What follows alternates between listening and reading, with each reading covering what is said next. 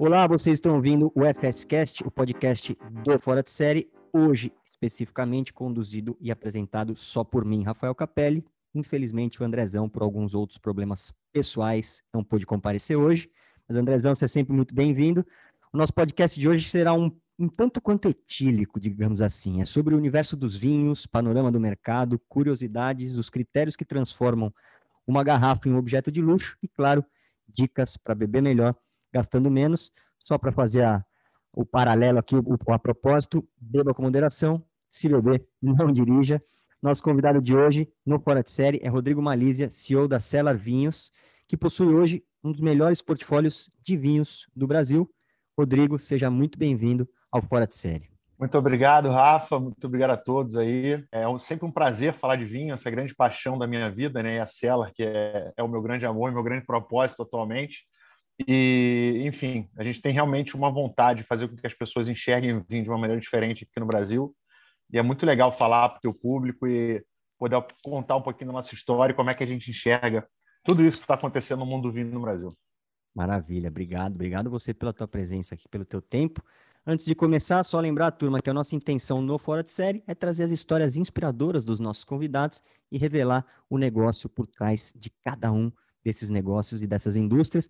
Não esqueça que o Fora de Série está em todas as plataformas sociais, no Instagram, no YouTube, no LinkedIn, no Facebook, no TikTok, aqui no Spotify e também no nosso blog no www.foradesérie.com. A única coisa que eu peço para vocês é, vamos escutar até o final e ajuda a gente a divulgar esse podcast. É só fazer um story e marcar o arroba Fora de Série, porque isso já ajuda demais a gente a seguir produzindo conteúdo por aqui, combinado? Então bora começar, não tomar mais o tempo de ninguém. Rodrigão, contextualizando um pouco a audiência aqui, até chegar na, cel na Cellar, né, com a pronúncia correta aqui, conta um pouquinho, por favor, dessa sua trajetória empreendedora aí. Na verdade, eu sempre trabalhei em banco, é, em bancos menores, era comercial de crédito de banco. Comecei no Rio de Janeiro, eu sou do Rio, né? E aí, em 2009, vim aqui para São Paulo. Sempre gostei muito de vinho, só que isso se afunilou bastante é, ali por volta de 2010, 2011, portanto, tem uns 10 anos mais ou menos. E aí eu percebi é, que aqui no Brasil era muito difícil, não só comprar e consumir vinho, né? Porque pela elasticidade de preço, então você tem vinhos muito baratos, vinhos muito caros, você tem vinhos muito bons de 100 reais e muito ruins de 100 reais, e muito bons de mil reais, mas também muito ruins de mil reais. Então você tem muita dificuldade. Eu tive essa dificuldade quando eu comecei. Em paralelo ao banco, comecei a estudar muito vinho, comecei a me aprofundar, viajando, estudando, provando, essa coisa toda. Criei meu Instagram, né, o arroba Vinhos, e isso começou a criar uma certa autoridade para mim no vinho. E meus amigos começaram a me pedir muita ajuda. Pô, Rodrigo, me ajuda com isso, faz uma lista, o que, que eu bebo? Eu não sei comprar vinho, vinho é muito difícil. Eu falei, cara, aqui tem, tem um negócio, né? Porque era muito assim, eu pedia muito, eu recebia muito pedido de ajuda. Eu comecei a falar, olha, legal, tá bom, mas é o seguinte, isso toma tempo, tem que fazer uma lista para vocês, eu tenho que entrar em contato com as importadoras. Então vamos fazer um negócio bom para os dois? Eu faço uma consultoria e vocês me dão um FII desse negócio. Eu comecei a fazer. Em paralelo ao banco, comecei a fazer isso para alguns amigos, o negócio começou a pegar tração eu comecei a acreditar que realmente ele tinha uma, uma, alguma coisa grande, porque eu via meus amigos começando a provar os vinhos que eu indicava, e falei, cara, esse aqui é muito diferente do que eu costumo beber. Nossa, mas eu não sabia que existia, por exemplo, vinho francês nessa faixa de preço. Nossa, mas que, enfim, que é um pouco do que aconteceu comigo, né? Quando eu comecei a tomar vinho, em determinado momento, eu comecei a perceber uma certa igualdade, que era tudo muito parecido, os vinhos de lugares diferentes, mas tudo muito igual, seguia um certo padrão, não tinha muita vibração, muita vida. E quando eu comecei a provar os vinhos que a gente chama dos vinhos de terroir, né, eu comecei a perceber que era muito diferente. Mas pra, até eu entender isso levou muito tempo, eu gastei muito dinheiro, eu gastei muito fígado, né? eu gastei muitas viagens para entender isso. É, e aí eu vi que eu podia encurtar o caminho dessas pessoas com essa consultoria que eu fazia. Nesse meio do caminho, eu fiz para o Júlio Capo, que na época era um amigo, foi apresentado por um amigo em comum. Ele era um dos sócios da XP, na verdade, o segundo maior depois do, do Benchimol.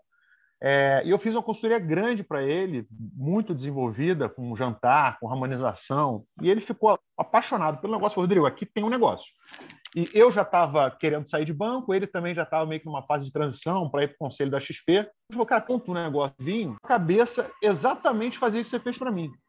É, de a gente ajudar as pessoas a beberem melhor gastando certo, para pararem de ser enganadas por isso que acontece no mercado, das pessoas vendendo vinho pela metade do dobro, vendendo gato por lebre, tudo porque quando você tem desconhecimento, você compra qualquer coisa que as pessoas te dão, dizendo que aquilo ali tem X% de desconto, mas quando na verdade ele aumentou o preço para dar o desconto.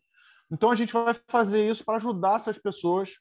E começamos assim, com uma ideia de. A, a, a, ideia inicial era fazer um marketplace de vinho, na verdade. Eu tinha muito contato com algumas importadoras, mas a gente percebeu no meio do caminho que era super importante entrar na cadeia. A Cela já existia, era de um amigo meu chamado Maurício Faria, era muito pequena, eu, eu, brinco que era uma espécie de maçonaria, assim, para você comprar na cela você tinha que conhecer o Amaury, era difícil, o Amaury era um cara anti-venda, era muito curioso. E a gente comprou a cela em 2019, e aí a gente resolveu unir a curadoria na compra, ou seja, a gente tinha agora uma importadora em que eu podia escolher meus vinhos, não mais só os disponíveis no Brasil, eu conseguia direto no produtor. Hoje eu não tenho intermediário, quase 100% dos vinhos somos nós, diretamente do produtor e eu poderia ter uma venda consultiva com geração de conteúdo para esclarecer para esse meu cliente, de acordo com o momento que ele quer, do tamanho do bolso dele, o, gosto que ele tem, como é que ele pode consumir melhor o vinho. E assim surgiu a Ciela, estamos nessa há quase dois anos. É, é, encurtando bem a história, é isso. Esse foi o teu primeiro empreendimento mesmo, como, como empreendedor de fato, dono do negócio ou não? Antes você já teve, teve outras experiências ali que também te, te ajudaram com aprendizados para a Cela atualmente? Antes do banco, né, por exemplo? Cara, foi o primeiro, assim, é, no, no, banco, na verdade, é, eu, a gente trabalhava em plataformas, né? Então eu tinha um tá. time embaixo de mim e a gente sempre falava meio sozinho, como dono de sócio de empresa e vendo o empreendedorismo no Brasil é a minha primeira experiência. E é, e é importante, né? Porque você contou um negócio que você, você, conseguiu validar o teu negócio antes dele de fato existir, né? Você, pô, você teve um, acho que não, não só a intuição, obviamente, que a intuição faz parte né, da, da, da, tomada de decisão, mas você teve, cara, provas reais de fato de que o negócio podia ter sucesso ali, porque é realmente isso, né? Independente da indústria do negócio, falta educação, né? De fato, no Brasil nem se fala, né? Em todas as áreas aí praticamente. Vídeo o exemplo do, né, do, do mercado financeiro, cada vez mais educacional, cada vez mais preocupado com a educação financeira, porque no final do dia isso reflete no negócio, né? E quando você começa a educar a turma a conhecer sobre vinhos vai refletir certamente no teu negócio também, né? E é, esse é o grande pulo do gato. Esse é o grande pulo do gato, Rafa. É, só, que, só te complementando, por exemplo, Mas, a gente costuma brincar que a gente é a XP do vinho. É, a história é parecida. Tem, não, mas, inclusive a gente tem vários sócios, ex-sócios da XP né, na, na composição. Então, e a XP foi justamente isso, né? Eu sempre brinco que o meu pai há 15 anos atrás, quando eu falava para ele que eu queria investir em ações, eu sempre, quando eu era de mercado, eu gostava de comprar um fundo de investimento, alguma coisa. Uhum. E ele falava para mim, Rodrigo, isso aí é loteria, meu amigo, isso aí é jogo do bicho, esse negócio aí é jogo de azar e tal. Porque as pessoas não sabiam realmente. O que a XP fez? Ela educou as pessoas para conseguir vender o produto dela. Né? Uhum. É, tem um cara famoso de lançamento, que é o Érico Rocha, uma vez eu vendo uma palestra dele, ele falou exatamente isso, que ele queria vender para as pessoas leilão de imóvel, que ele achava do cacete leilão de imóvel, e ele queria vender leilão de imóvel. Ele percebeu que ninguém comprava leilão de, o, o, produto dele de leilão de uhum. imóvel. E ele começou a pensar o seguinte: talvez ninguém compre esse negócio porque ninguém entende o que é leilão de imóvel, ninguém sabe como é que esse negócio funciona. Aí ele começou a dar um curso de como comprar imóvel em leilão. E aí, cara, ele começou a vender esse curso muito, e aí um, esse negócio aqui começou a dar muito certo e puxou o outro, porque as pessoas aprendiam uhum. o que era leilão e começaram a comprar. Então, a cabeça da Célia era muito essa. A gente acha que o mercado de vinho no Brasil ele só vai se desenvolver com educação, com esclarecimento, com geração de conteúdo. Né? É isso que a gente está fazendo. Mas, que legal. É, a história da, da XP é, é, muito isso, é o que você falou, né? Lá em Porto Alegre começou a educar a turma ali. Porque também, se você não educa, né, cara? Não é que se você não educa, se, se, a, se, a, se o teu suposto prospect ali não é educado, dá margem para charlatanismo pra caramba, e, e, o Brasil também é mestre nisso, muito. enfim. Né? Então, e as, as pessoas acabam né, se refratando um pouco do negócio, falando, não, não vou investir, não vou ou não vou comprar um vinho legal, vou comprar ali no Pão de Açúcar, que eu sei que tem, um, tem, um, tem uma área ali legal, e compra ali, mas pô, no, fundo, no, fundo, você tem vinho pra cacete, bom pra cacete. E aí, cara, eu já, eu já emendo numa segunda pergunta aqui. Eu ia perguntar do panorama do mercado, mas você já deu um, uma pincelada sobre o panorama do mercado, né? Mas, e, e como, e, e, a outra pergunta, na verdade, era essa: como que a Cela vem fazendo a diferença, mas também está respondida sobre educação, né? De fato, educação, conteúdo. Felizmente, as plataformas estão aí como ferramentas justamente para ajudar a, a, a, posso dizer assim, a amplificar a tua mensagem, né? A distribuir a tua, a tua forma de educar a turma, né? Que no caso, usa conteúdo, não sei se tem curso específico, mas pelo menos no conteúdo, eu sei que você está, como eu falei antes da gravação aqui, deitando e rolando, cara.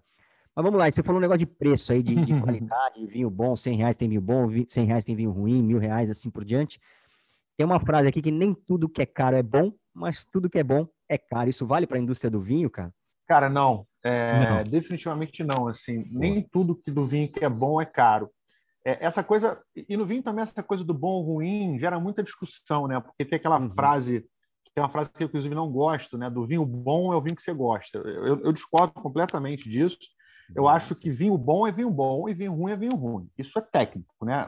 Você tem algumas formas de você dizer o que é um vinho bom e o que é um vinho ruim. Se é um vinho uhum. equilibrado, né? Se ele tem um tanino integrado, se a madeira não atrapalha, se ele tem uma boa acidez, se ele não é alcoólico, se ele tem fruta, ele é um vinho bom. Se ele é uhum. desequilibrado, ele é um vinho ruim. Agora, gostar ou não gostar, aí sim é pessoal. Você pode eventualmente gostar de um vinho que é alcoólico. E está tudo bem. Olha, eu gosto desse claro. tipo de vinho, o problema é meu, eu pago meu vinho e está tudo bem. E aí você tem, em determinados níveis de preço, vinho bom, em todos os níveis de preço. É claro que se você pegar um vinho de 100 reais, ele não vai ser tão profundo, complexo, é, com capacidade de envelhecimento de um vinho de 500 reais ou de mil reais? Claro que não vai. Mas ele é um bom vinho.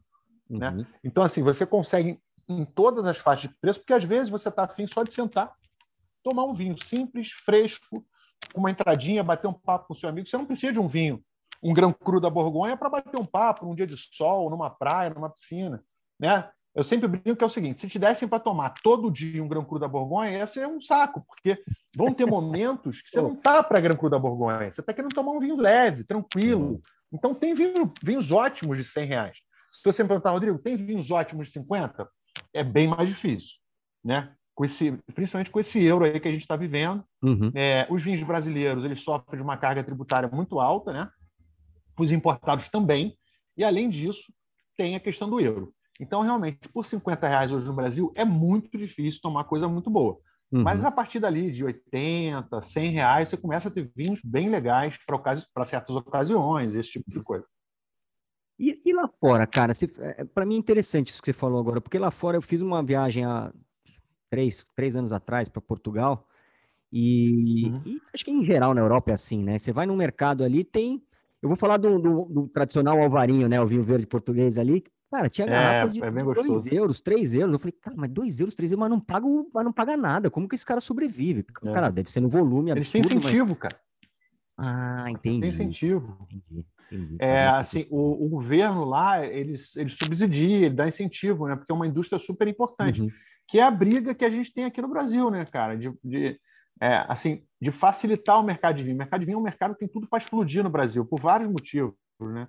É, a, a, o envelhecimento da população, maior poder aquisitivo, uhum. claro, né? Se a gente não entrar numa crise econômica, claro, aquela coisa toda que é, a nós como brasileiros estamos sempre propensos, né? Mas se não entrarmos nisso, é, a gente tem tudo para ter um ciclo aí dos próximos 5, 10 anos muito positivos para o vinho, porque é o que está acontecendo. É. Tudo bem que teve a pandemia, você fala, ah, não, mas o crescimento ele foi puxado pela pandemia. Foi. Mas mesmo se você comparar o crescimento do Brasil na pandemia com os outros países do mundo, foi muito maior. Né? Uhum. Então, assim, de fato, a gente tem um momento para o vinho no Brasil muito importante.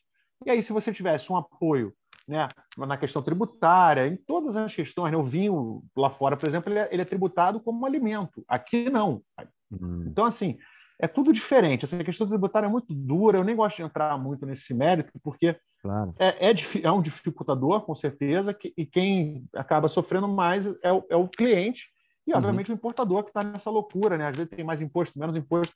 Mas eu acho que a gente tem que fazer o nosso trabalho independente disso. É, é, é do jeito que está. A gente é 100%, obviamente, ultra formal na cela, faz tudo muito by the book, e é um mercado que tem muita informalidade, infelizmente, né? As pessoas, infelizmente, é, suportam isso, né? Porque existe porque tem quem compra. Claro. É, mas, enfim, eu, eu, acredito que no médio e longo prazo a coisa se ajusta.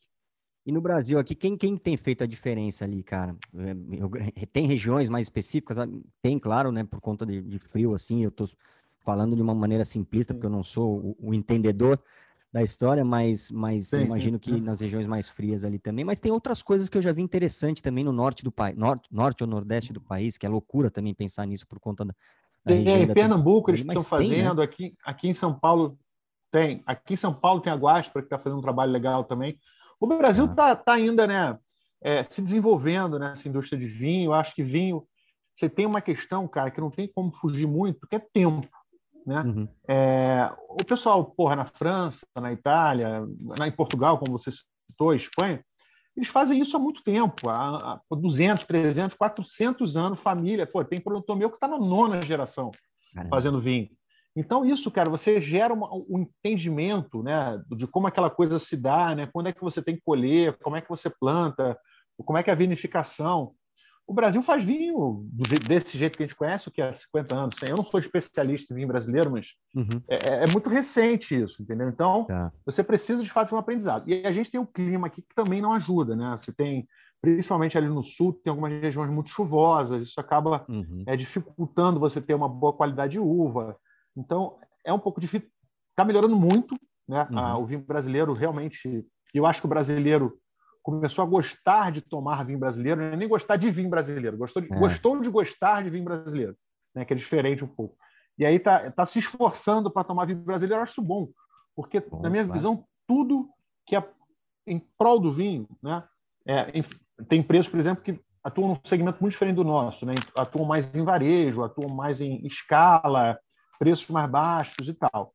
É, obviamente que esse cara ele não vai atingir a qualidade que eu procuro nos vinhos, mas é uhum. bom, porque em, algum, em determinado momento, essa galera que começa na base, em algum momento ele vai querer tomar coisas melhores, e aí claro. a, a, gente pode atender, e, e por aí vai. É, começa a desenvolver a cultura, desenvolver o gosto e, de certa forma, desenvolver a educação, Exato. que a gente falou no começo aqui, né, cara? E aí fomenta Exatamente. todo, todo o ciclo aí, aí o ciclo vira virtuoso, vamos dizer assim, cara. Virtuoso. Fazer um outro tema, é, é fazer um, um, outro tema aqui. Recentemente teve uma garrafa aí Matusalém, né, de 6 litros do Domaine Romané Conti, por favor me corrija se eu estiver errado uhum. na pronúncia aqui, de 1985, uhum. comprada por 900 mil euros, algo em torno de 5,5 milhões de reais.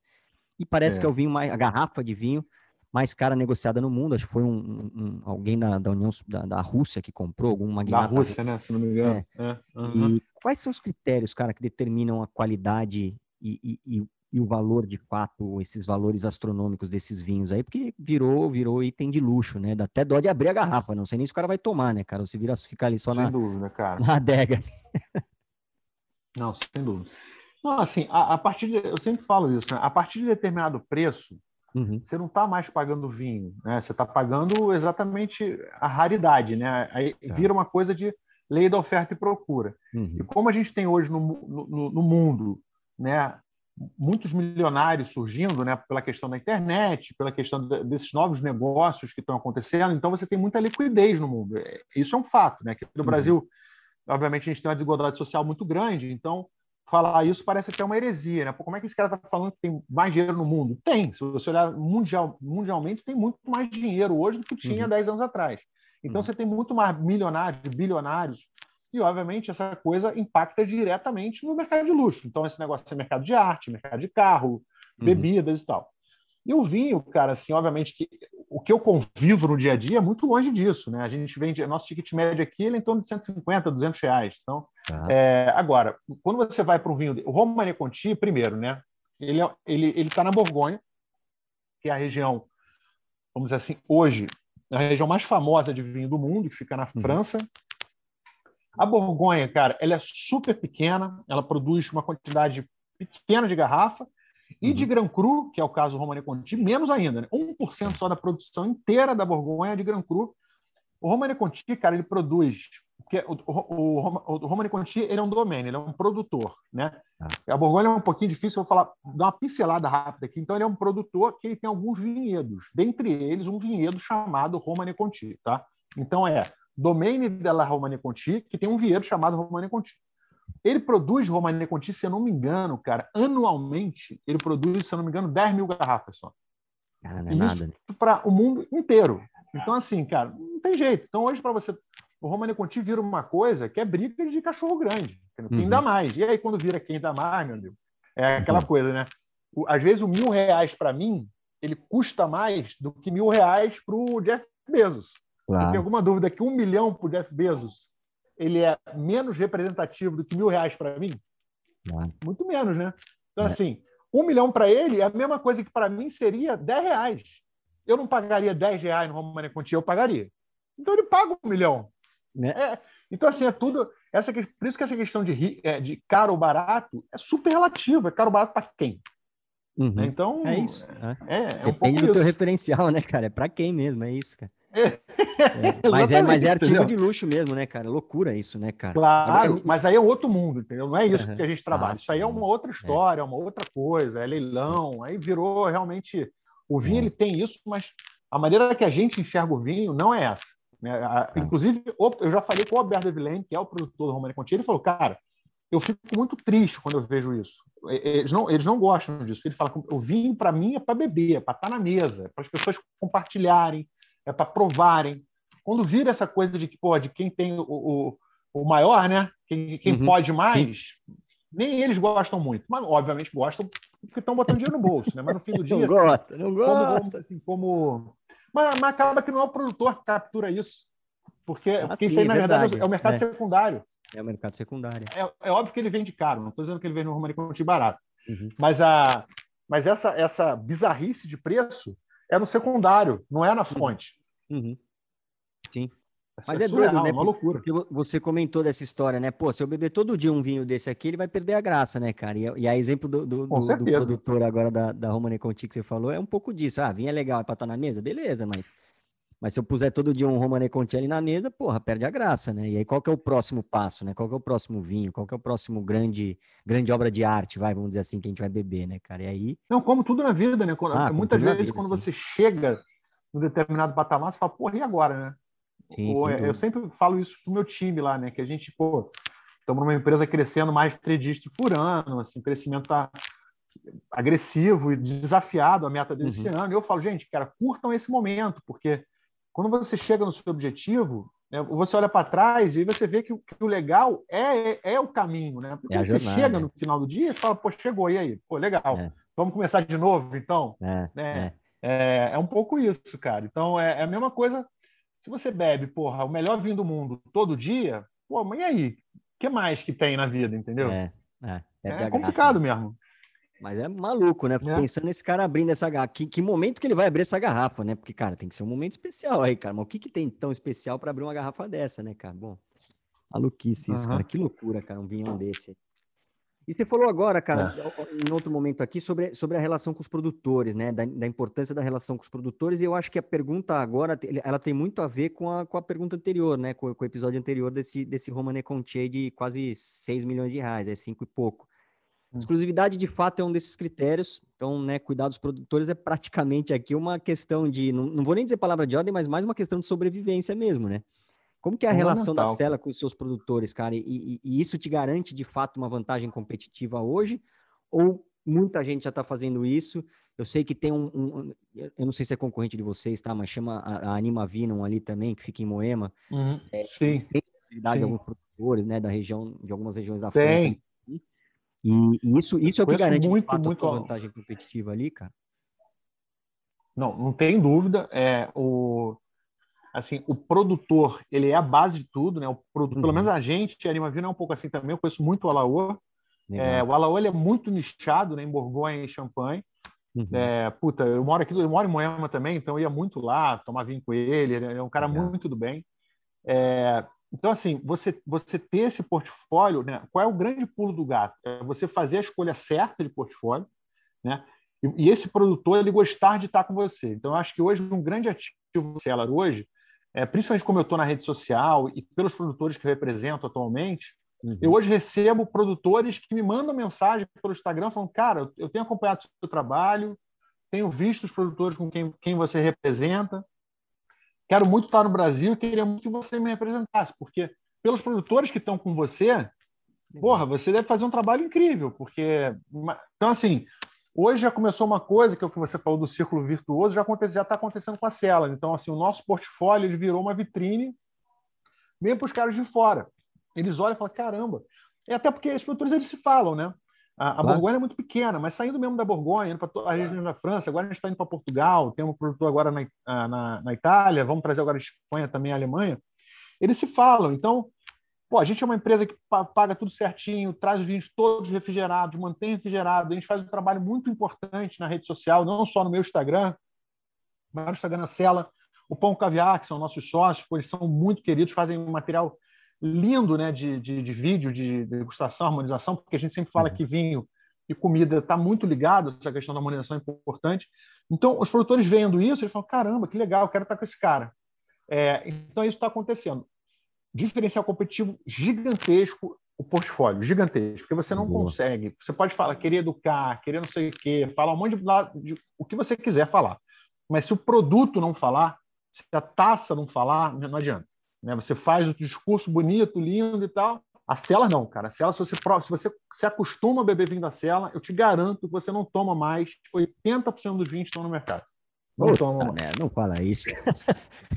não toma mesmo, mas não toma mesmo. Mas não toma mesmo. É assim, não é que, não é que você vai achar mais ou menos, não. Você vai achar impotável. É isso. É, é esse nível o que nego vende por aí. É. É duro, é cara, porque eu já experimentei, eu tive, graças a Deus, eu tive a oportunidade de, de experimentar alguns bons vinhos, assim, obviamente que longe desses que a gente falou aqui, de exemplo aqui de, de grana. Não, mas, mas nessa faixa disso, aí, 200, 300, até 300, 400 reais, uns puta vinhão, cara, uns puta... E faz a diferença, puta merda, cara. Como faz diferença, não, cara? Você toma, põe mas, na não, boca, mas, mas é curioso, mas, faz diferença. É, mas é, mas nem, nem precisa de tanto. Se você é, numa faixa de 150, 200, você já começa já a ter ali uma uma diferença. E, e, e, não é você falar que, pô, ah, não, porque, ah, tá bom, então você está dizendo que os seus vinhos são melhores porque os seus custam 150 e os do mercado custam 50. Não, não estou dizendo isso. Estou dizendo que se você pegar um vinho do mercado de 150 e comparar com o vinho da Cela de 150, você vai achar o de 150 que você está acostumado um horror. É, esse, não estou dizendo que são todos assim, mas tem uhum. vários e vários e vários assim. Por quê? Porque o mercado de vinho é um mercado completamente despreparado. E é por isso também que a gente viu oportunidade. Não só quem trabalha nele, mas como quem escreve sobre ele. Assim, não estou dizendo que é todo mundo, mas a grande claro. maioria do mercado é assim. Né? Não tem lastro, não tem experiência, não, não provou o suficiente, não estudou o suficiente e fala essas coisas aí de ah, vinho bom que você gosta, não sei o quê, ah, porque não sei o quê, entendeu? Aprende então, meia dúzia de a gente vem para né? realmente. Mas é isso, cara. É igual jogador de futebol. É sempre é. a mesma coisa. Ah, não, graças a Deus, o time está unido, não sei o quê. Então, cara, é, é um pouco isso. É, é, o que a gente vem, na verdade, é para jogar luz no tema. Falar, galera, olha, dá para beber muito melhor gastando certo. Então, assim, se você quer gastar 100, ou se você quer gastar 150, ou se você uhum. quer gastar mil, isso depende de você. Né? Uhum. Se você tem bolso para isso, ou se você quer. Porque você uhum. pode ter dinheiro e também não querer. Falar, cara, não estou afim de gastar mil reais no vinho, mesmo tendo dinheiro, não quero. É, é. Se você quer, beleza. Tem vinho de mil, de dois mil, de três mil, de dez mil. Tudo bem. Mas se você não quer, não, não quero. Quero ficar aqui no de 100, 200. Pô, também tem muito vinho legal.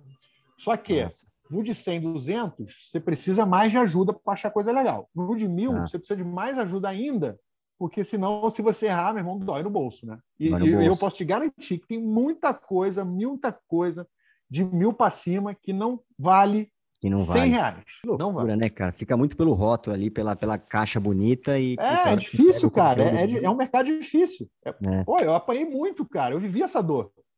Eu, eu, fui, eu fui consumidor de vinho durante 10 anos. Eu sei o que, é. que é. Cara, ainda nessa, nesse, nesse pensamento de, de cuidar da cadeia, né? Vamos dizer assim, né? A gente conversou na semana passada com um cara espetacular também. Da, ele, ele é CEO do Distrito. O Distrito, eles, eles se posicionam como um hub independente de startups, né? É, é, o maior hub da América Latina. Os tem 600, 600, 700 startups residentes, mais de 14 mil startups monitoradas do México para baixo.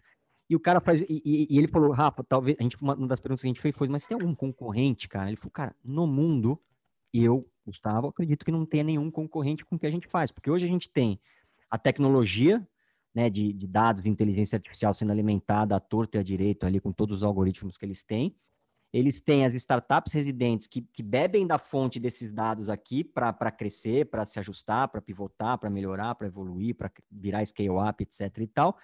E eles têm do outro lado, na, na mesma empresa, a, a, a turma de, de, venture capital. Ou seja, o cara criou ali um ecossistema que, segundo ele, não tem nenhum no mundo, mas que ele tem todos os players envolvidos nessa história. Então ele cuida da cadeia inteira. No final do dia ele também acaba sendo investidor, é óbvio, porque é parte do negócio dele ali também, mas ele entrega valor para a cadeia como um todo. E aí ele fomenta o mercado inteiro, né? Então isso é fundamental. E aí nessa linha, claro que vocês também, pô, vocês cuidam para caramba dos produtores de vocês. Não sei se vocês trabalham com algum tipo de, de tecnologia, de dados, de informação, etc e tal, ou se esse mercado talvez não tenha tanto disso. Mas os produtores, de fato, eles, eles, cara, eles são quase como, quase não, ele é, é basicamente a tua matéria-prima, né? E aí a parte mais legal dessa história, né, cara? Como que vocês fazem a curadoria, o teste e a validação desses produtores, né? É, é na prática mesmo, né? É indo, é indo conhecendo e tomando é, vinho. Cara, Por isso que eu falei que é a parte legal, né? É, é. Eu, eu tive só sorte, né?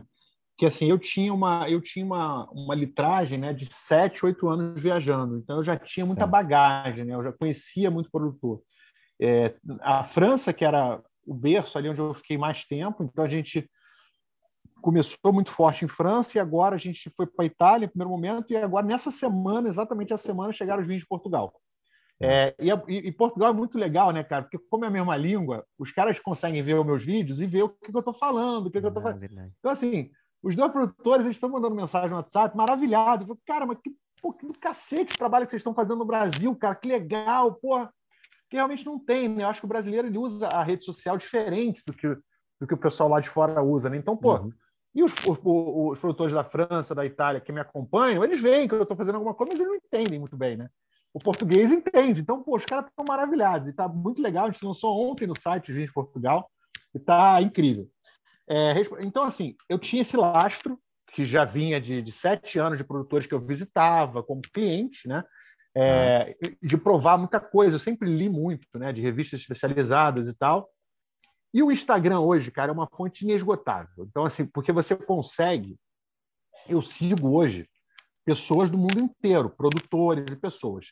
E essa porra é fora, porque quando você começa a seguir uma pessoa e essa pessoa segue outras você começa a ver, pô, se esse cara aqui é seguido por esse, esse, esse, esse cara tem alguma coisa de legal. Então, uhum. geralmente eu olho assim, pô, esse, esse, meu produtor, quem ele conhece? E começa a perguntar, pô, você segue esse cara, você conhece ele, os vinhos são legais? Então você já começa a ter referência. Né? A gente comprou a cela com 40 produtores, é só França. Hoje a gente está aí na França com 130 produtores, em Portugal esses dois que a gente está começando, e na Itália com 10 já. É, você pode ver que o nosso portfólio ainda é muito França, né? É, mas aí eles mesmos começam a indicar. Eles, pô, vai no é. meu amigo, fala com ele, com fulano, pô, fulano tá fazendo um puta vinho legal. E a gente consegue, sem a pandemia, eu ia pelo menos quatro vezes por ano para a Europa para provar vinho. É, e aí acabou que agora na pandemia eu fui pegando o que eu tinha de estoque na minha cabeça e pedindo indicação hum. para amigo, né? amigos que eu digo assim, meus produtores de lá. Eu fiz muita amizade com sommelier de restaurante, principalmente em Paris, Nova York, e na Borgonha. Então, pô, você começa a perguntar para os caras, por que está surgindo de novo aí? Assim, Paris e Nova York, cara, estão muito à frente do, do, de todo mundo em relação a vinho, né? Então a coisa começa a surgir lá e depois vai para o mundo. E aí você começa a perguntar para o sommelier, pô, o que está surgindo aí, cara, que é do cacete? Qual produto que você provou da região tal que você gosta? Uhum. E aí, cara, é conexão, é experiência, é tudo isso. E aí eu acho, uhum. que eu estava falando, inclusive, com, com, na nossa reunião ontem de investidores, e, cara, um dos nossos grandes diferenciais é ter pessoas que entendem de vinho, que, por incrível que pareça, tem muita empresa de vinho no Brasil que não tem ninguém que entende de vinho. Uhum. É, é, parece curioso, mas não, não, tem mesmo. Então, o cara ele lida com o negócio como uma empresa de varejo. Né? Então, assim, eu tenho um produto que custa dois, eu vou vender por quatro. Se o produto é bom, se é ruim, se é diferente, se é legal, se o produtor. Ele, Passa, compra né? de um negociante muitas vezes compra de um cara que representa os produtores, vai pelo preço, joga a margem, bota para vender. Ah, nego não entende nada mesmo, cara. Vende qualquer coisa, bota nossa margem, vamos embora. Foi assim que o mercado de vinho foi feito durante anos e anos e anos. E é o que a gente quer combater. Tem melhorado, não é só a cela que está assim. Eu acho que da maneira que a gente faz, uhum. é, usando muito a rede social, muito forte na questão do e-commerce. Né? A gente está investindo muito nessa parte de digital, né? em marketing digital, que a gente acha super importante. É, muito, muito, muito focado na curadoria. A gente tem quatro especialistas de vinho que geram conteúdo, me ajudam na prospecção de produtor tá. e no atendimento de cliente. Então, assim, da maneira que a Cela faz, eu acho que realmente não tem ninguém fazendo.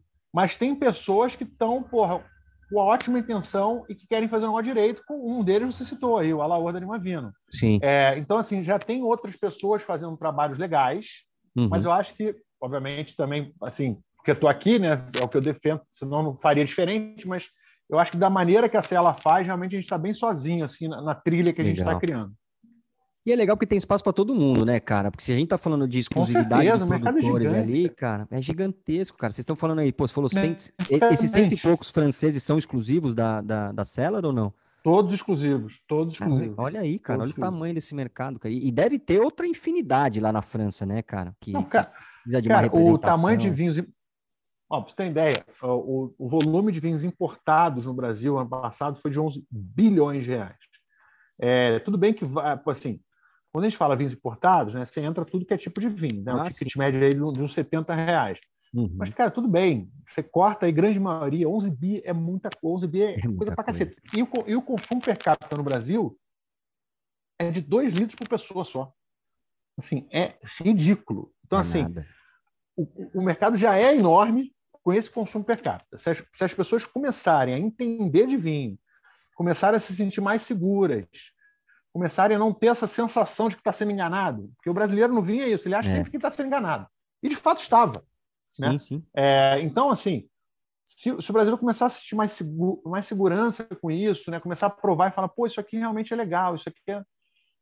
Aí ele, é natural que comece, um, que é o que eu acredito que vai acontecer, que daqui a cinco anos a gente vai olhar para trás e ver assim, uma transformação no mercado de vinho. Não só por causa da célula, óbvio, acho que a gente vai ser um player é, importante nessa transformação, estamos uhum. nos, nos posicionando dessa maneira, mas eu acho que hoje, hoje em dia você tem jornalistas fazendo trabalhos mais sérios, você tem produtores mundiais vindo para cá com seus vinhos, que é, é super importante, porque antigamente não tinha.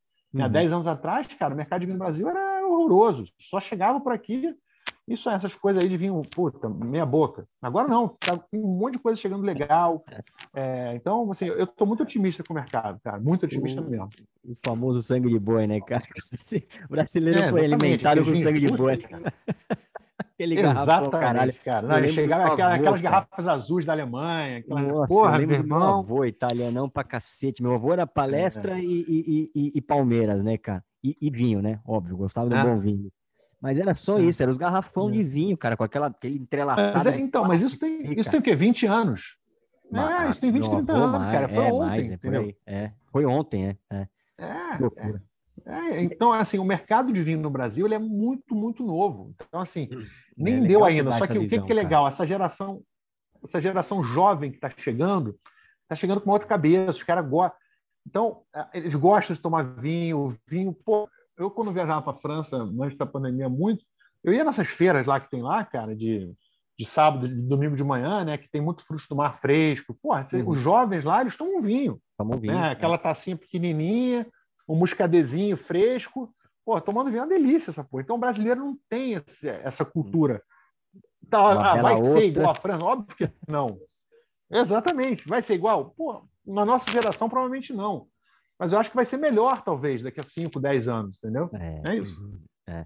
E, e, esse dado que você trouxe de 2 litros né, de per capita ali, né, do brasileiro, pô, se, se, se, a gente aumentar isso para 3, é o tamanho do mercado já, cara. Se aumentar para 4. Caraca, é 30% de crescimento, cara. É, é gigante. de crescimento, cara. É, é, gigante. Com um litro a mais por pessoa. É né, ali. Que loucura. É, é muita coisa, cara. É muita coisa. Mas é legal você trazer essas informações assim, cara, porque dá esse panorama de fato do mercado, né? Porque uma coisa é falar sobre vinho, as, as brincadeiras, os termos que, que, os, que os não conhecedores, como é o meu caso, apesar de, de, de um bom bebedor, é, a gente brinca ali, né? Eu brinco com a minha esposa, falando, hum, notas florais e carvalhos, enfim, coisas que a gente escuta aí, a torta é, direita é. ali também, né? Mas Sim. é isso, cara. Então, mas isso, cara, é uma das coisas que eu, que eu mais tento desmistificar isso. Tipo assim, porque esse é um negócio que gera muita barreira de entrada mesmo. Uhum. Né? É, essa coisa de o que, que eu preciso sentir? Né? Aí você está numa roda, é, é, vira meio que um negócio de competição. Pô, o cara sentiu uhum. morango. Puta, eu não senti morango. Puta, que eu sou um merda, não entendo nada. E quando, quando, na verdade, cara, isso não, é, isso não tem a mínima necessidade. Se você não é um sommelier, se você não vai fazer uma prova, você não precisa identificar nada no vinho. O que você precisa ver é aquilo é agradável, ele está sobrando, está com muito álcool, está com muito tanino, amarra a sua boca, ele está com fruta, está gostoso.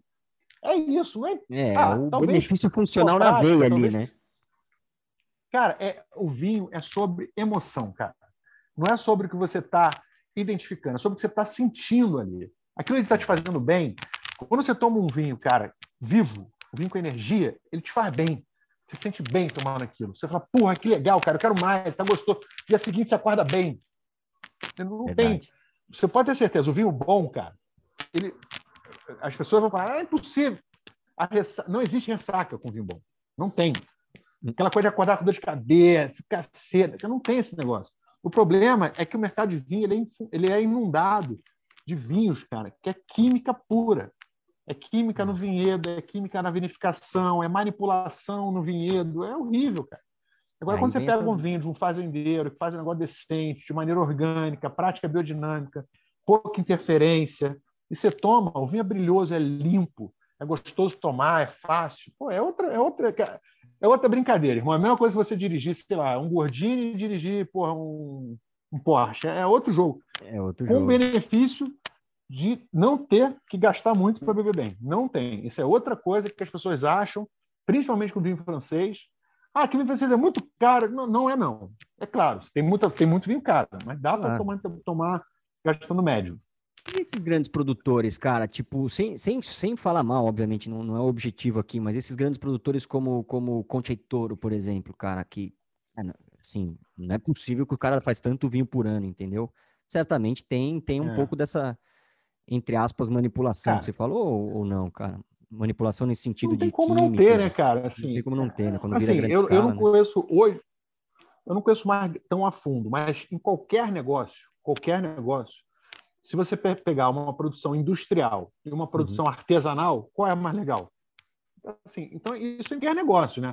Então, ah. assim, no vinho vai ser diferente porque vem, vem da terra? Claro que não, né?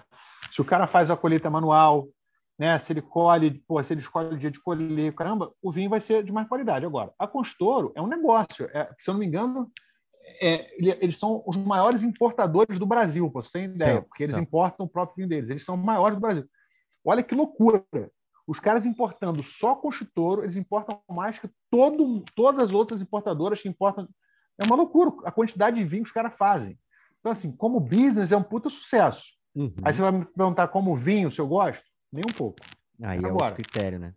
Deixa, assim, mas, cara, tá lá, ele tem o papel dele. Eu acho que, pô, claro. eu já bebi muito Conchitora na vida, entendeu? Então, assim, eu acho que as pessoas começam ali, mas cabe a elas ir buscar um pouco além. O, o algo a mais. Do, do, é vamos dizer assim, é. das grandes, das grandes é. indústrias, entendeu? Se é. você quiser ficar ali naquele, naquele negócio ali, tudo bem. Agora, eu posso te garantir que além do, do Horizonte, tem muito mais coisa, muito mais legal.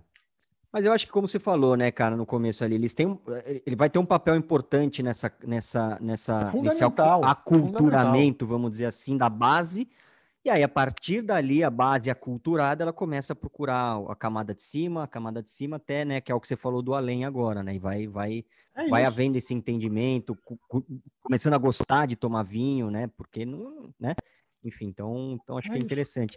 E explicação científica, Rodrigão, de, de, de, tirando a parte toda da exclusividade, do valor, enfim, tudo que a gente já conversou aqui, mas mas essa explicação científica de fato, e, e sem, e sem ser o, o, o, cara dos termos aqui que a gente falou, né? Não precisa disso. Né? É. Né? O importante é ele, ele não amarrar na tua boca, ele ter um paladar, ele não te dar ressaca no dia seguinte, tudo exato, mais. É. Mas qual a explicação científica, cara, que faz um vinho, independente de preço, tá? Um vinho fudido, bom pra cacete aqui, que você considera um vinho topzão aí, independente de valor, o que que faz, qual a explicação científica por trás que faz, porra, cara, é, é, tanino, XPTO no, no céu da boca, ou, ou nas papilas gustativas, ou, ou mexe com, com, ondas cerebrais, enfim. Tem essa explicação, cara? Do, do, do porquê um vinho. Tá. Às vezes a pessoa é apaixonada cara, por determinado vinho. Assim, a gente nunca pode esquecer, e aí eu sou um defensor ardoroso disso, que o vinho é um produto que vem da terra. Isso aí, a gente às vezes esquece disso, né? Eu, eu já fiz alguns vídeos na Borgonha falando disso. Falei, cara, aqui tudo começa. Né? Então, uhum você não tem um grande vinho se você não tiver uma grande uva, se você não tiver um grande trabalho no vinhedo. É ali que está o segredo dos grandes vinhos, tá? Uhum. Você ter uma uva saudável. Então é por isso que você trabalhar de maneira orgânica, você não usar pesticida, fungicida, todos esses idas aí, esses venenos que as, que as pessoas usam para você ter um vinhedo vivo, uhum. para a raiz pegar mais nutriente, para a uva ficar mais forte, para você ter mais matéria. E aquilo ali vai gerar um grande vinho. Por quê? com você, com a matéria-prima, com a uva, aí você consegue extrair dela o que ela tem de melhor, que é essa energia, essa intensidade. Então, assim, eu sempre falo que o vinho é uma das maneiras mais é uma coisa que vem da natureza, homem, é, aquele fruto, né? aquele, aquela, aquela, vamos dizer assim, aquela consequência daquele uhum. ano, daquele lugar, daquela região, daquele clima, de tudo que aconteceu ali. E aí o que, que faz um vinho ser incrível, né? É quando você sente essa, essa reprodução do que foi aquele negócio. Então, você sente realmente, eu quando eu tomo os vinhos, eu sinto a energia do vinho. É, é, é muito louco isso. E eu sempre falo que o vinho é uma, é uma obra de arte como qualquer outra, como um livro, como uma, um quadro, como música. Né? Uhum. E a gente pode, às vezes, não entender tecnicamente o porquê que aquele vinho é muito bom, assim como você pode não entender tecnicamente como uma, uma, uma música é muito boa, mas você uhum. sente que ele é muito bom. Por quê? Legal e tecnicamente, se eu for te explicar o porquê que um vinho é muito bom, é porque ele é intenso, ele é vivo, ele, é, ele tem a natureza ali, ele é equilibrado, nada, ele é muito complexo, ele, ele traz notas para você, às vezes, que te lembram infância, cheiros. O, o aroma, junto com a, a, música, ele é uma das coisas que mais mexe com o nosso subconsciente, das emoções. Né? Então, assim, às vezes o cheiro ele te remete a alguma coisa, e tudo ali é um processo químico, não químico uhum. de, de, de, veneno, sim, sim. mas um processo que acontece ali né, na, na vinificação normal. É, e aí é por isso que eu falo muito para as pessoas, cara, que é outra coisa também que acontece muito no vinho, né? Que as pessoas falam assim, ah, você fala, quando eu pergunto, né? Você gosta de vinho? Que, que, é, um pouco que você falou mesmo no início. Ah, cara, eu gosto, mas eu não entendo. Pô, tá bom, cara, mas se eu te perguntar se você gosta de música, você vai me responder gosto, mas não entendo? Então, por que no vinho você Verdade. tem que entender? Você não precisa entender de vinho para beber vinho. Agora, o ponto do vinho é que realmente você precisa comprar. E aí é o dificultador comprar. Beleza, mas hum. aí você tem pessoas que podem te ajudar. Né? Um claro. bom importador, um bom sommelier, o que quer que seja, ou você estuda um pouquinho para se direcionar, mas você não precisa entender, cara. Você não precisa, porra, jogar futebol para gostar de ver uma partida de futebol. Então, por uhum. que, que no Brasil tem essa coisa de, ah, cara, eu bebo, mas eu não entendo, hein? Não entendo nada. Tá tudo bem, você não precisa entender. Quem tem, eu tenho, tem alguém aqui que, que, que estudou sete anos para te ajudar. Então, pô, não precisa. Eu vou estar dizendo que é, é, é um pouco isso. Isso é, isso é desculpa para levar vinho mais barato para a festa dos outros, cara. Pode ser. Cara, eu vi, é, inclusive, meu irmão, muito boa naquela porra, meu irmão, da, o bom das reuniões por Zoom, né? é que quem leva com estouro tem que beber com estouro. Né? é bem isso mesmo. Vai levar escola, vai tomar escola, cara. É, não vem tomar, vai tomar minha Heineken. Quem leva escola tem que beber escola. Vai levar escola, quer beber Heineken, né? É bem isso mesmo. Porra, irmão, na minha família acontecia pra caceta, meu irmão. Pô, o cara leva a escola do, e quer tomar Heineken aqui, cara. Meu irmão, Itaipava, é escola, é Heineken. Aí joga tudo junto e nego só pega Heineken. É. é isso. É, essa é a desculpa, cara. Essa muleta é muito boa. Puta, mano, entende. Esse vinho tava tá é. num preço bom aqui no Pão de Açúcar. É, aqui. É. Pode ser, pode ser isso. Pode ser isso mesmo. Pode ser cara, né, nessa linha do vinho aí, sem saber muito, cara, tem, um, tem uma história. Não sei se, se você conhece ou não, mas pesquisando um pouco pra gente conversar aqui, eu encontrei uh -huh, essa história e achei uh -huh. brilhante. Até queria ver a tua reação em relação a ela. Não sei se você conhece uh -huh. ou não. Mas parece ter uma. Essa história aconteceu em Madrid e uma jovem foi lá, fazia festa e tal. E de repente, cara, abre-se um vinho que estava ali empoeirado no canto do, do, do, da adega do pai, etc e tal, para fazer sangria para os amigos. Beleza, todo mundo encheu a cara. Acho que até o pai participou da festa em algum momento, mas em determinado momento ele subiu e falou: Ah, vou deixar vocês curtirem aí a casa. E no final do dia eles foram ver que tratava-se de uma garrafa Petrus Vintage de 1999 que custava algo em torno de 14 mil dólares, algo, algo em torno disso assim também, e que o pai guardava é. por 17 anos, cara. Se isso acontecesse é, com você, cara, qual seria a tua reação? Seja esse vinho, ou seja um vinho. Cara, comigo, comigo a chance é zero, cara. A minha adega ali é com digital e só a minha, de mais ninguém. A chance é zero. Não, Não abre nem por dentro. Não, eu tenho até uma outra adega no quarto, é, que aí é mais acesso assim, mas essa aqui, cara, não, não, porque não tem jeito. A pessoa que realmente não sabe, ela não tem como saber. Tem um vinho ali, cara, para ela é igual como quero. E esse é um dos vinhos mais caros de Bordeaux, né? É, de uma região chamada Pomerol, que fica na margem direita de Bordeaux, é, predominantemente de, da uva chamada Merlot. E o uhum. Petrus uhum. é um dos vinhos mais caros é, de, de Bordeaux e de Pomerol. 14 mil, acho que eu vi essa matéria também falando que era 14 mil, mas eu acho que o cara foi generoso com 14 mil, custa até mais que isso. Olha que loucura. Mas é louco isso, foi, cara. Que... Foi, e não é nem só o dinheiro, né, cara? É, o cara tá guardando aquela Sim. porra, uma ocasião especial e tal. E não, parece que ele na sangria. Puta, é, puta, na sangria ainda, né, cara? Não é que abriu a garrafa e tomou, né? Não, meteu na sangria junto com um monte de não, é, fruta é, ali. Caralho, velho. Que desespero, que brother. Que, que desespero. Parece que era uma história que o cara tinha comprado para uma ocasião especial com a, com a mulher, alguma coisa assim, e tava o vinho lá jogado, e num belo dia a filha foi fazer uma festinha e foi uma sangria pros amigos. Desesperador. Pariu, desesperador, né, cara? Rodrigão, a gente falou da história é. da educação, né, cara? Dicas aí para como. Que, aliás, até o propósito da Sela, né? Que é beber melhor gastando certo, Sim. não é isso? Não é gastando menos, é gastando certo. E que, não, que gastando que certo, cara, porque é. gastar mais ou menos depende de quem quer. Uhum, cara, assim, é, eu gosto muito do, do, eu gosto muito do pessoal aqui no Brasil da W7, que é ministrado pela Enocultura. É, o, um dos sócios é um amigão meu chamado Paulo Branner, eu gosto muito dele. Eu acho que ali é um bom começo, assim, para a galera. Tem, você tem três níveis, né? tem W7 1, W7 2 e 3. Aí, se você quiser o profissionalizante, tem o W7 4. Eu acho que é bem legal. E, cara, provar. Assim, provar é muito importante, muito importante. E, e, e para isso, eu acho que você ter uma ajuda, e aí, de novo, não precisa ser na cela, eu acho que tem bastante gente fazendo um trabalho legal.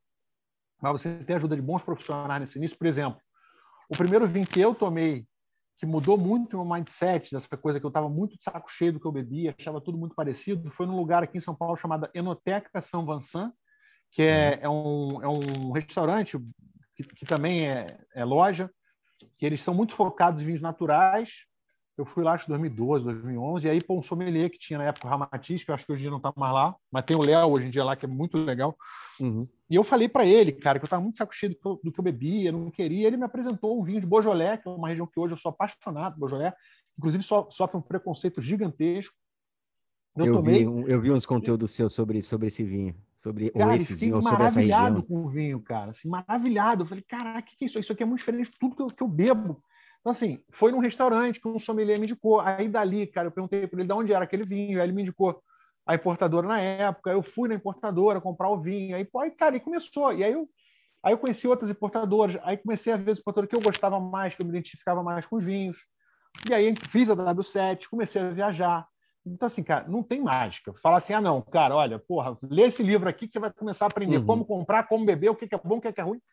Não dá. Assim, vinho é uma coisa, até por isso ele é gostoso, ele é, ele é fascinante. É, o tema, ele não é difícil, mas ele é, ele é complexo no seguinte sentido: você tem várias variáveis envolvidas. E o maneiro é, é gostoso isso, porque não é uma coisa finita.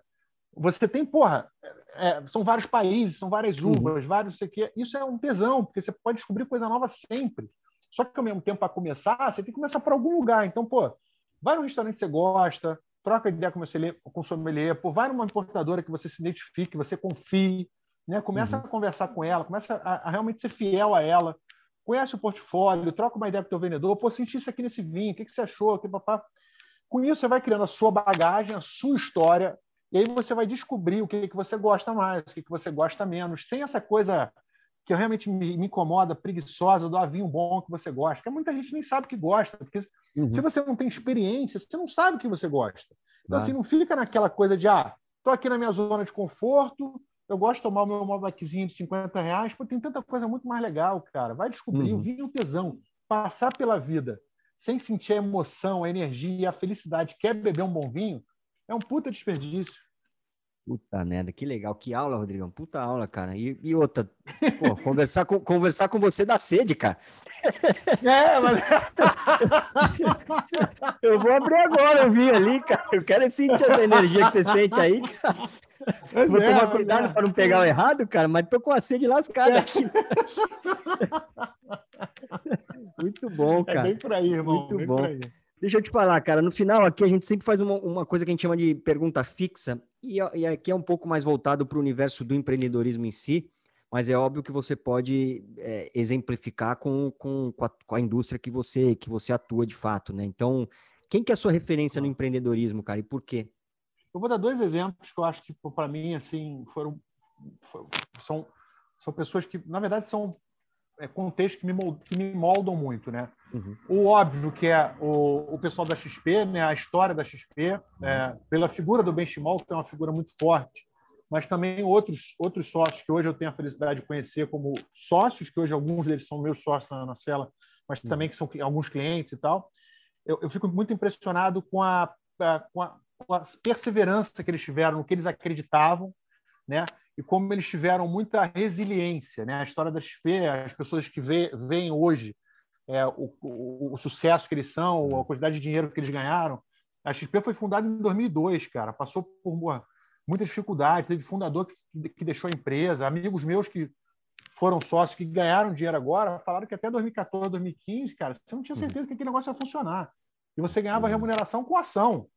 Fala, meu irmão, essa porra quebrar, eu tô fudido. Eu tô há 10 anos aqui ganhando ação de, de bônus, daqui a pouco esse negócio quebra, ferrou, acabou, game over.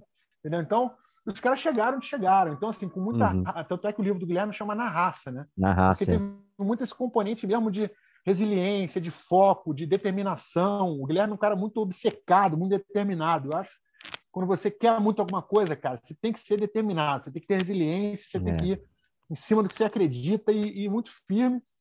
E isso somado, né, a um pouco de poesia, de paixão, que é o meu outro lado que eu gosto também, um livro que eu li agora que mexeu muito comigo, que foi o do do Phil Knight, chamado A Marca da Vitória, que é o, o, fundador da Nike. Da Nike. E, cara, assim, é, isso mexeu demais comigo, porque é, eu vi muita, é, muita, muita similaridade com a história da Sela, porque o Phil Knight ele era um cara fissurado em corrida, fissurado, ele era alucinado, e na década de acho que 50, 60, você não tinha, a corrida ela não era muito difundida como é hoje, e os tênis eram muito ruins, cara. Uhum. Ele falava que ele não conseguia, o negócio arrebentava, rasgava, o caralho. Ele falava, porra, mas não, é um negócio um lixo. E ele, ele gostava tanto de correr que ele falou, não é possível que eu não consigo fazer um tênis mais decente. E aí ele falou para o pai dele, pai, pelo amor de Deus, me presta uma grana aí que eu vou para o Japão, para China, ver se eu arrumo um fornecedor. E a Nike, ela surge muito, cara, da paixão que ele tinha. E aí depois eu acho que os dois primeiros funcionários, ou sócios dele, também eram alucinados, tanto é que eles faziam reunião correndo. Eles iam fazer a corrida deles e faziam a reunião da Nike. E aí surgiu por essa paixão que eles tinham da corrida, muito mais do que, porra, vamos ganhar dinheiro, vamos montar um negócio gigante, ou vamos fazer. Não, cara, eu quero fazer um tênis que, porra, me dê tesão de correr. Entendeu? Então, eu acho que a, e a Cela vem muito disso, assim, né? A, a, minha paixão por vinho e a paixão do Júlio, que eu fiz a consultoria, e hoje uhum. em dia as pessoas que estão lá, a grande maioria é muito apaixonada por vinho. Então, assim, somado essa paixão, essa intensidade, essa coisa que a gente tem com o vinho, junto com a, a resiliência, o foco, a obstinação e a determinação do, da XP, somando isso, eu acho que são as minhas duas referências: a paixão Legal. com a determinação e foco. É que massa. Não, e vai, e vai de encontro com outro livro que eu particularmente acho espetacular, que para mim explodiu minha cabeça, que é o Comece pelo Porquê, né? Do, do, Pô, não conheço, vou ler. Cara, é incrível, cara. É incrível e, e é justamente é isso, é assim. Aí, obviamente, os exemplos são icônicos ali. Ele coloca a Apple como o principal exemplo, a Harley Davidson como o principal exemplo, que ele tem a história do Golden Circle ali, né? Então tem o que, o como e o porquê, né? Sempre de dentro para fora, né? E as pessoas, as pessoas, as empresas normalmente elas colocam, com, elas começam com, começam a verbalizar, enfim, o que, que é o produto, que é o serviço, que é o que você vende. E ao contrário da Apple, ela começa pelo porquê, que o porquê era justamente da Apple é desafiar o status quo e fazer diferente. E aí uma vez que eu é tenho esse posicionamento muito claro, as pessoas começam a, a ser atraídas meio que pelo magnético da história mesmo, sabe? Meio, meio imã mesmo, assim. Pô, pessoas que compartilham desse mesmo pensamento de desafiar o status quo, de fazer diferente, de pensar diferente, cara, independente não. se o meu produto é mais caro ou não. Bom, não à toa tem horas e horas de fila de pessoas malucas e alucinadas esperando o lançamento do novo iPhone, né, cara? E que outra marca tem isso, né, cara?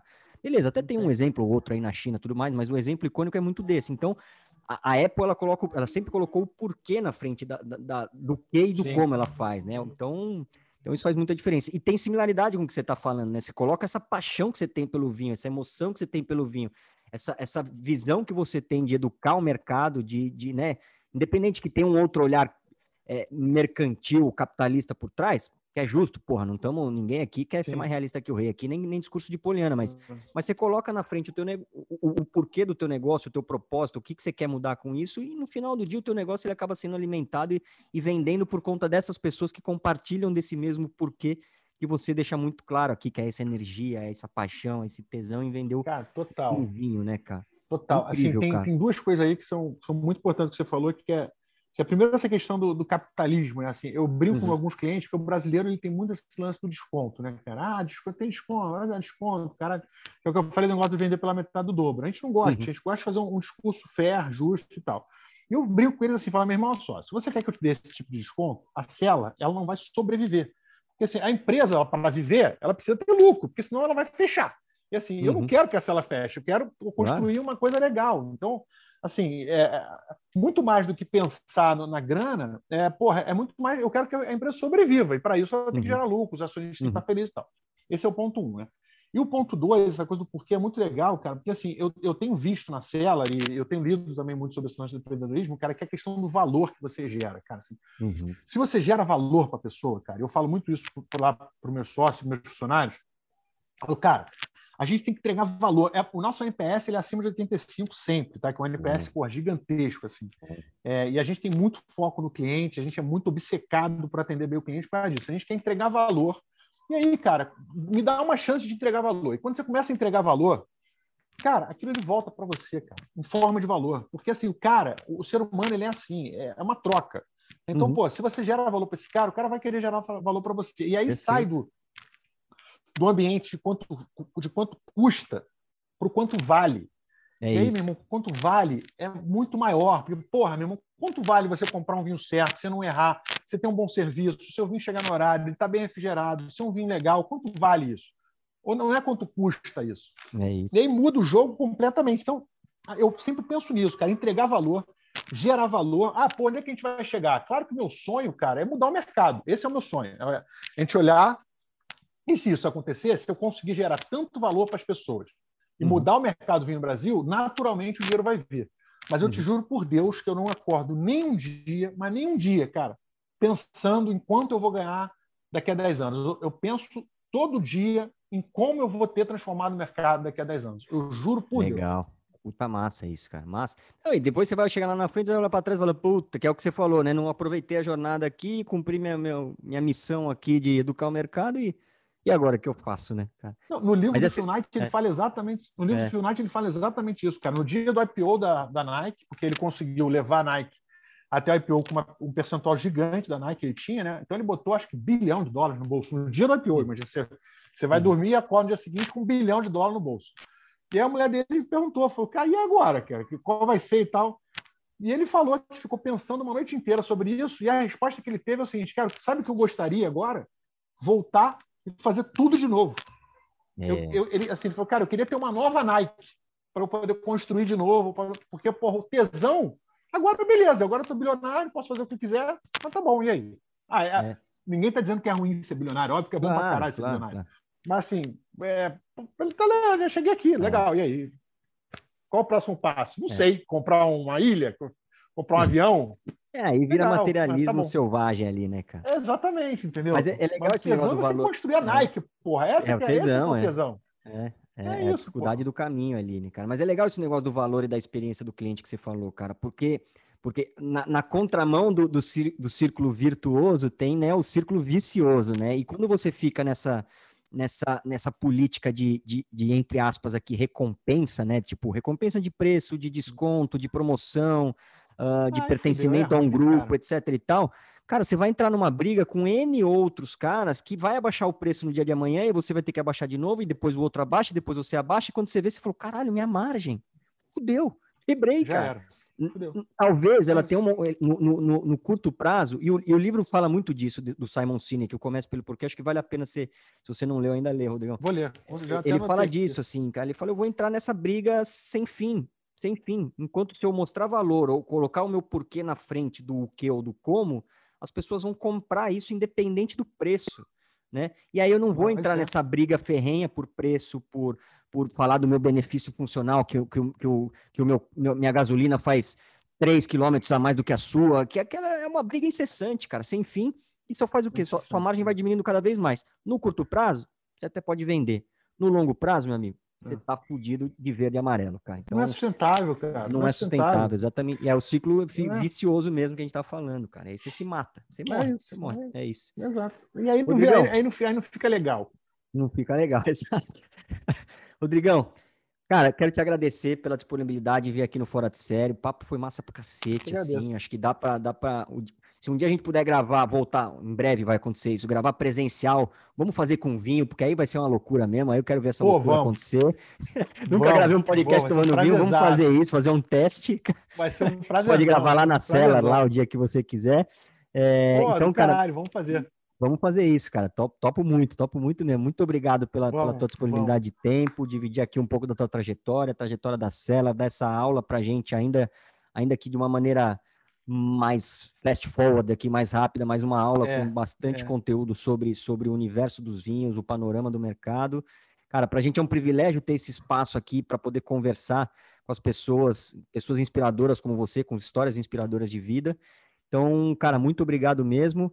Não daria para terminar esse podcast de uma maneira diferente que não fosse oferecendo um brinde ao vinho e a transformação é, que a Cela está promovendo sim. no mercado de vinhos, que se Deus quiser, daqui 10 anos você vai, vai olhar quiser. e falar, puta, cara, consegui o que eu queria. A minha missão está feita, mudei o mercado do vinho, que transformei o mercado. Então, mais uma vez, muito obrigado e conte com o Fora de Série, meu cara. Porra, eu que agradeço muito a vocês aí, a Bárbara, todo mundo. É, como eu falei, cara, falar de vinho para mim é uma é uma dádiva, eu amo mesmo, sou capaz, você vê que eu falo para caramba, sou capaz de ficar horas e horas falando sobre isso, que realmente é uma Delícia. paixão, e eu acho que a gente é capaz de melhorar muito a nossa vida quando a gente tem um vinho participando dela de maneira mais lúdica e mais poética. É isso, turma. O site da Cellar é cellarvinhos.com, Cellar com dois L's. Lá tem vinho para todo tipo de paladar. Para conteúdos, aprendizados e dicas, o Instagram é arroba cellarvinhos ou malísia com Z underline vinhos. O Fora de Série é no arroba Fora de Série. O meu Instagram pessoal é arroba Rafa Capelli, com dois P's e dois L's. Não esquece, faz um storyzinho, marca a gente, compartilha nosso conteúdo. Valeu, até semana que vem. Tchau.